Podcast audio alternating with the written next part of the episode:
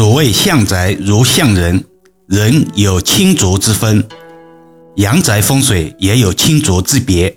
所谓清，为清秀、清爽的意思；所谓浊，为浑浊、昏暗的意思。当然，其中也有清中有浊，或者浊中有清，就如同所谓的孤阴不生、夺阳不长的道理是一样的。今天易遥老师就特别花一点时间来聊一聊住宅的清浊之别。有句成语大家都能耳熟能详，叫做“神清气爽”。清也是通畅顺畅的意思。如果住宅也能通畅顺畅，风水属性基本上不会差到哪里去。但很多人弄不清楚怎样程度的通畅才是真正的通畅。在阳宅中，格局。包括家具布置，尽可能的保持顺畅。家人在使用住宅的过程中，实用方便为原则。易阳老师曾经见过不少家庭装修过程中，花了大量的财力和精力，把家里装修的花里胡哨，家具、电器等不管实用不实用，只选贵的不选对的，造成居家空间很大程度的浪费。久而久之，家里不仅塞满了不实用的物件，也变相造成阳宅的气场不顺畅。听到此处，还是有人会不太明白。易阳老师再做一个比喻，希望能打通某人思绪。比如我们人身体的骨头，五行属阳，在复形中可以理解成基础架构；我们人身体的皮肉，五行属阴。在户型中可以理解成后期装修以及家具，以骨为主，以肉为辅，这是基本常识。如何让阳宅五行的气场达到平衡呢？如同人一样，长得不肥不瘦，道理是一样的。前面易阳老师说过，向宅如向人，大家有时候遇到瓶颈，可以把住宅想象成一个人即可。所谓人肥则气短。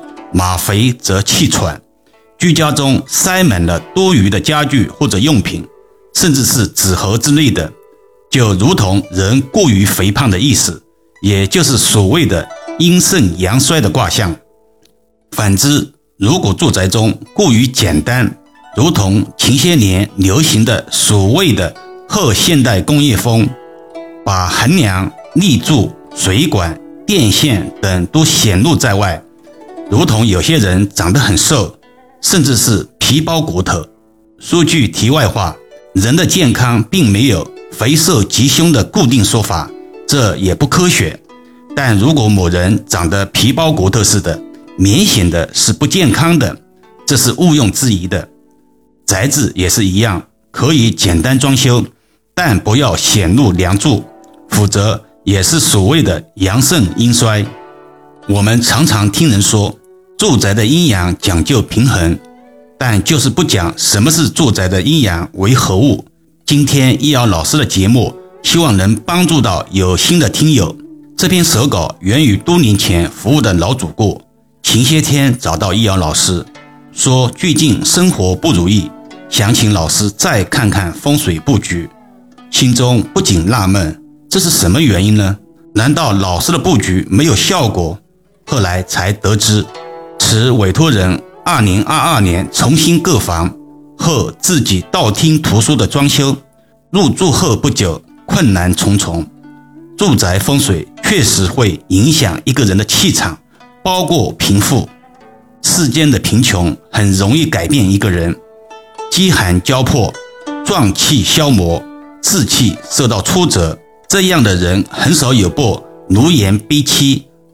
阿谀奉承于富贵的经典国学《增广贤文》中有一句话是这样说的：“不幸但堪宴中酒，杯杯心敬有钱人。”几千年来，社会现实就是这样。